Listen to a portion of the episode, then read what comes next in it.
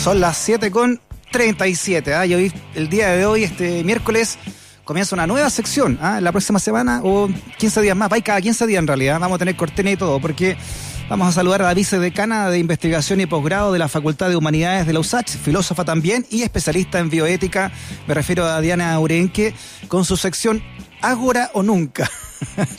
¿Cómo estás, Diana? Bienvenida a Razones Editoriales. Hola, Freddy. Qué gusto escucharte. Gracias por la bienvenida.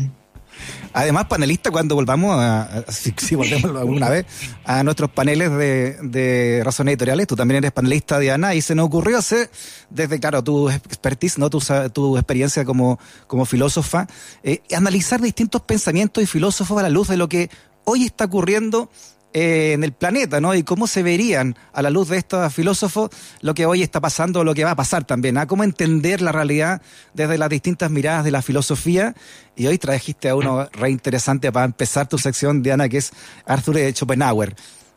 Así es, sí, no, yo quise, bueno, de nuevo, encuentro que es maravilloso tener esta oportunidad porque creo que mm, si algo que nos ha mostrado esta pandemia es que la filosofía parece que se ha hecho cada vez más necesaria, ¿no? O sea, ha habido muchos filósofos, mucha gente tratando de, replantearse muchas cosas, entonces em, me parece muy entretenido poder hacer esto. Y claro, partir, o sea, uno podría haber partido con otros, con tantos, ¿no? Pero yo dije, claro. Schopenhauer quizás es una, una buena forma de partir porque es un pensador que eh, de distintas formas nos habla y nos puede servir mucho para pensar una serie de cosas que pasan ahora. O sea, Schopenhauer es un filósofo que es del siglo XIX, uno podría decir, bueno, ¿qué nos puede decir el siglo XXI? Y yo quiero conversar con, contigo y, convencer un poquito a, los auditores de que tiene mucho que decirnos.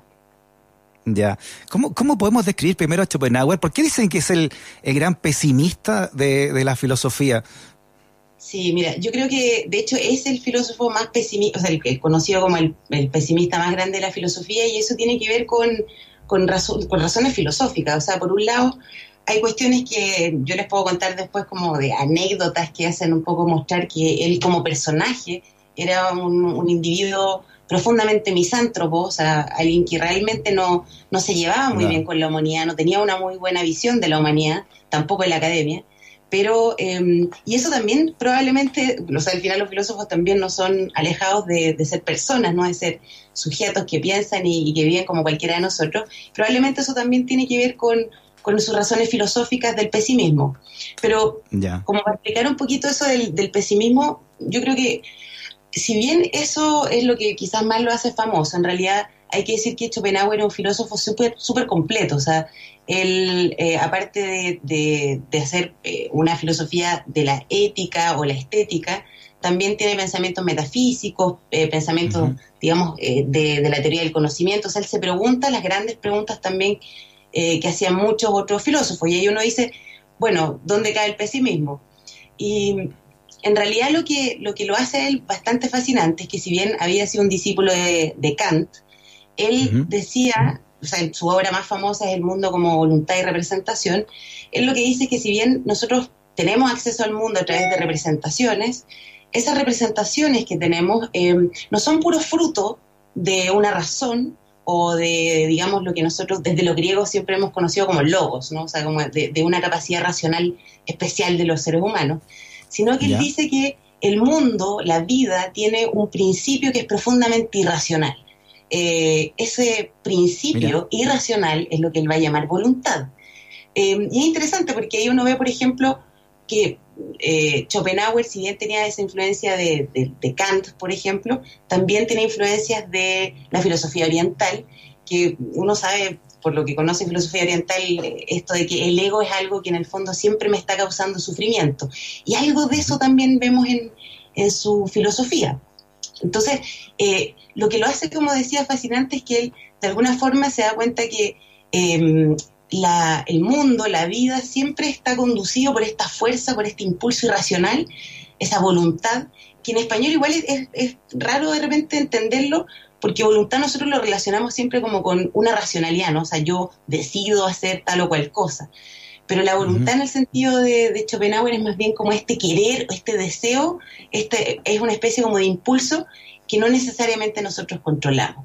O sea, hay, una frase muy, muy bonita que, o sea, que en el fondo expresa esto, que dice, el ser humano puede hacer lo que quiere, es decir, tiene libertad, pero no puede querer lo que quiere. Es decir, parece ah, que estamos siempre gobernados por deseos, anhelos, eh, por una serie de, razones que movilizan a nuestra existencia, pero que no necesariamente son algo que nosotros queremos o que desearíamos Qué buena Frase. Oye, lo que pasa es que Schopenhauer podría haber sido un gran tuitero, porque en sus pequeñas frases, ¿no? Hay mucha profundidad, ¿no? Me acuerdo una que, de, de Schopenhauer que definía, hacía la diferencia entre el talento y la, y la genialidad. Y ya lo ocupo harto para definir a Hendrix, ¿no? Como tocaba guitarra. porque decía él que el talento era pegarle a un objetivo como nadie más podía hacerlo, ¿no? Un arco, una flecha. Pero la genialidad, la genialidad era pegarle un objetivo que nadie más podía ver. Y Hendrix, por ejemplo, cuando tocó la guitarra, la tocó de una manera que nadie más la había visto. Hay grandes guitarristas, talentosos, pero los genios son pocos.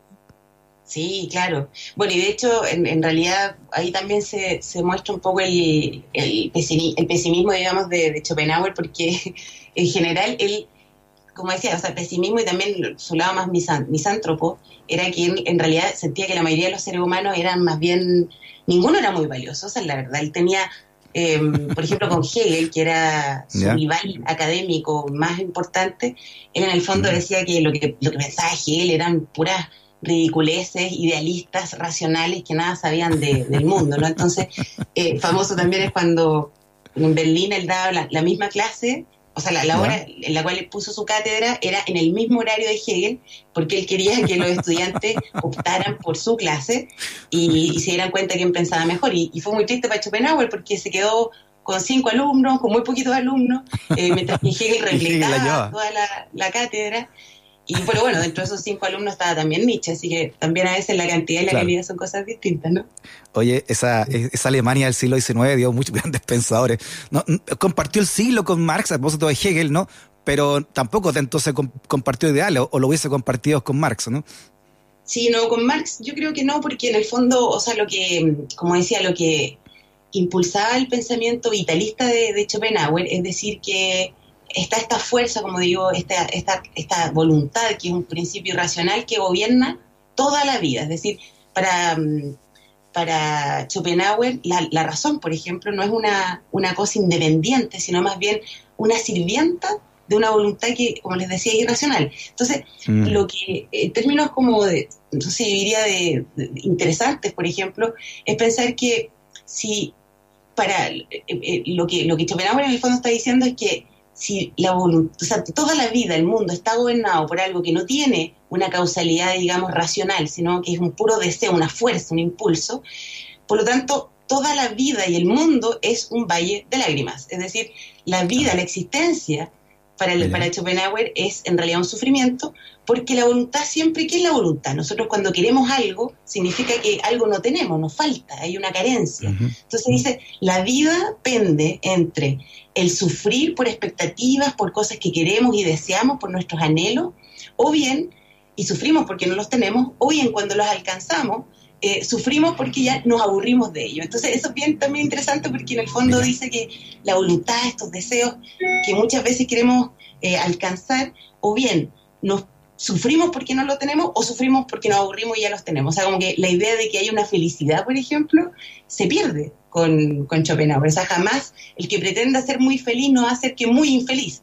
Entonces, en ese sentido dice algo así como que la única forma realmente para ser felices es eh, no desearla, o sea, no esperar serlo, porque así no vamos a sufrir de lo insatisfechos que quedan nuestros deseos y, nuestra, y nuestras expectativas. Oye, y, esa, esa misantropía que tú dices, ¿no? Esa aversión a la gente, también se refleja en esa idea que, tenía Schopenhauer de que la felicidad finalmente era una, una emoción que uno tenía que encontrar en uno mismo. ¿Aló, Diana? Ah, sí, pensé que estaba. Sí, no, claro. Nos hemos pegado con Schopenhauer. No, te decía yo que esa misantropía que tenía Schopenhauer eh, se refleja, por ejemplo, en esa, en esa idea de que la felicidad eh, era una emoción que siempre se encontraba dentro de uno mismo, ¿no? Y, y, y, al encontrarla finalmente se podía profundizar en ella como una emoción. O sea, más que buscarla en, en algún lugar, primero había que encontrarse con uno mismo. Claro, y en realidad lo que más, por ejemplo, decía claramente era esto de que lo que más se podía esperar a felicidad era mantener una buena salud, o sea, algo así muy pragmático. Él dice, en el fondo, una felicidad en el sentido como una mm, plenitud, no sé, pienso en Aristóteles cuando hablaba de la felicidad del ser humano, era, era realmente que pudiéramos realizarnos con todas nuestras capacidades más importantes, más nobles, no sé, la vida filosófica para Aristóteles. Pero acá, acá la idea de felicidad es más bien, em, justamente, como no podemos controlar la voluntad, es decir, porque deseamos lo que deseamos, o sea, pensemos el, psicoanálisis, Freud va a trabajar muy bien esto, ¿no? O esto de que hay una serie de irracionalidades que gobiernan nuestra vida y que en el fondo nosotros a veces em, tratamos de, o sea, parece que lo encubrimos con razones, pero más que razones son otras, son otras los orígenes de por qué nosotros queremos lo que queremos. Eh, por eso, insisto, el, psicoanálisis lo ha trabajado muy bien y, eso tiene sin duda el influjo de Schopenhauer, también tiene el influjo de Nietzsche, que también va a tomar algunas de, las de las cosas que, plantea Schopenhauer. Pero por eso yo creo que más que la felicidad de encontrarla en uno mismo, es complejo porque siempre estamos con otros y a lo más él, dice como que puede haber un hombre que sea muy honorable y que pueda ser muy valioso, pero probablemente ese hombre vive muy solo y nadie lo conoce. Eso también es como, dice en el fondo que tampoco lo creo muy posible, ¿no? Oye, tampoco le gustaba Schopenhauer la, religión, ¿no? Esto de decir que las religiones eran como las luciérnagas, ¿no? Que necesitaban la oscuridad para brillar, o que la religión era la metafísica de las masas. Hay, hay un desprecio también ¿ah? a, la, a la creencia por sobre la razón. Sí, en realidad, bueno, ahí él, por más que había sido un crítico muy grande del academicismo y, renuncia también a, la universidad, em, él ciertamente sí consideraba, o sea, creía en el crecimiento o en el cultivo de uno mismo, o sea, de aprender, de conocer, etcétera, pero, mm, pero como digo, o sea, en el fondo, eh, lo, que en el fondo él más, más yo creo que quería era poder reconocer que la mayoría de las personas se proyectan a sí mismas como muy inteligentes, como muy sabias, pero en realidad son más bien tontas. O sea, hay una anécdota, mm. por ejemplo, que es muy famosa. Él, como también está lleno de mis, ahora que lo pienso, lleno de misántropos que eran muy afables y amenos con los animales, ¿no? O sea, em, él tenía un perro, su perro se llamaba Atma, y decían, lo cuentan las historias que cada vez que el, el perro se portaba mal, él le decía, mensch, que mensch significa así como ser humano, o, sea, hombre, como para retarlo, lo retaba diciéndole humano. Y también cuentan que un par de veces también paseando con su perro, eh, conversó con alguien que también paseaba a su mascota y esta persona elogiaba la inteligencia de su, de su perro. Entonces le dice, no, si este perro pudiera hablar, sabría tanto como yo mismo. Y Chovenabe le responde y le dice, ciertamente, pero usted no quería hablarme de la inteligencia de su mascota. Así como, claramente no, se estaba riendo de él, ¿no? De que en el fondo le está... O sea, eso, eso era muy de Schopenhauer, de ser una persona que abiertamente era desagradable, tenía un, sentido del humor muy oscuro. Mm. ¿Y te atreverías, por último, Diana, eh, a pensar el mundo, cómo estaría pensando hoy esta pandemia Schopenhauer, o bajo qué ángulo al menos? Mira, yo creo que es súper difícil tratar de decir qué es lo que un pensador pensaría ahora, pero lo que yo sí creo que uno puede hacer es ver cómo pueden aportar o por qué quizás conviene releer a Schopenhauer en los tiempos que estamos. Y, pienso que precisamente por, por el pesimismo de Schopenhauer, por esta idea de que nos dice que tenemos que ser más prudentes cuando se trata de pensar la felicidad o el sufrimiento, eh, creo que ahí podemos tener hartas, hartas ganancias. O sea, pienso que, o, con Schopenhauer uno puede decir, hay tantas expectativas, por ejemplo, ahora con la vacuna, Sputnik 5, hay tantas expectativas con mm. el desconfinamiento, eh, y parece ser que depositamos en gran parte nuestra felicidad y nuestra tranquilidad en esas expectativas. Y, la experiencia nos dice que ni, las vacunas son cosas, o sea, no existe la solución perfecta de nada, y por lo tanto creo que es importante leer a Schopenhauer o, tomar en, en serio el consejo que él da de de empezar a, ser más cuidadosos con qué expectamos, qué es lo que nosotros, dónde ponemos nuestra felicidad, dónde ponemos nosotros nuestro bienestar. Porque pasa, y, lo vemos constantemente, que no es tanto de la realidad de la que sufrimos, sino de los sueños no, no, no, no realizados, de las expectativas no cumplidas. Entonces, en ese sentido yo creo que en el contexto que estamos viviendo, ni esperar de la técnica toda la felicidad o de la medicina y la ciencia, eh, evidentemente no podemos dejar de, tener expectativas, somos proyectos, somos futuros, mm. tenemos sueños y está bien tenerlos, pero también tener esa claridad de que, de que es, probable que todos estos sueños, todas estas expectativas se cumplan una parte y no todo. Y eso yo creo que es un, pedazo de, ¿eh? sanidad que nos permite tener. Claro, en el fondo, eh, más que pesimismo, entonces, es tener eh, amarrada o no, o bien controlada la expectativa para que no te llegue a defraudar y con eso ser infeliz. Exacto, exacto. O sea, como digo, los filósofos no hay que tomarlos todos al pie de la letra y hay cosas interesantes que nos pueden aportar, cosas que ya están a destiempo y cosas que vuelven a ser muy actuales, ¿no? Eh, en este caso yo no, creo que haya que comulgar con el pesimismo de que la vida es puro sufrimiento. Yo creo que eh, eso también no, nos llevaría muy bien a, realmente estar tranquilos, ¿no? Pero sí, yo creo a, poder tratar de, tener claridad. O sea, el sujeto contemporáneo es alguien que desea constantemente, exige constantemente mm. y, está bien por un lado, pero por otro lado, insisto, a veces son tantas las exigencias y las expectativas con los otros y con nosotros mismos que la posibilidad del fracaso es gigante. Perfecto. O sea, Schopenhauer nunca hubiese jugado el loto. no, yo creo que no lo hubiera hecho. No, no, no. Lo hubiera hecho solamente para decir que, para probar su teoría.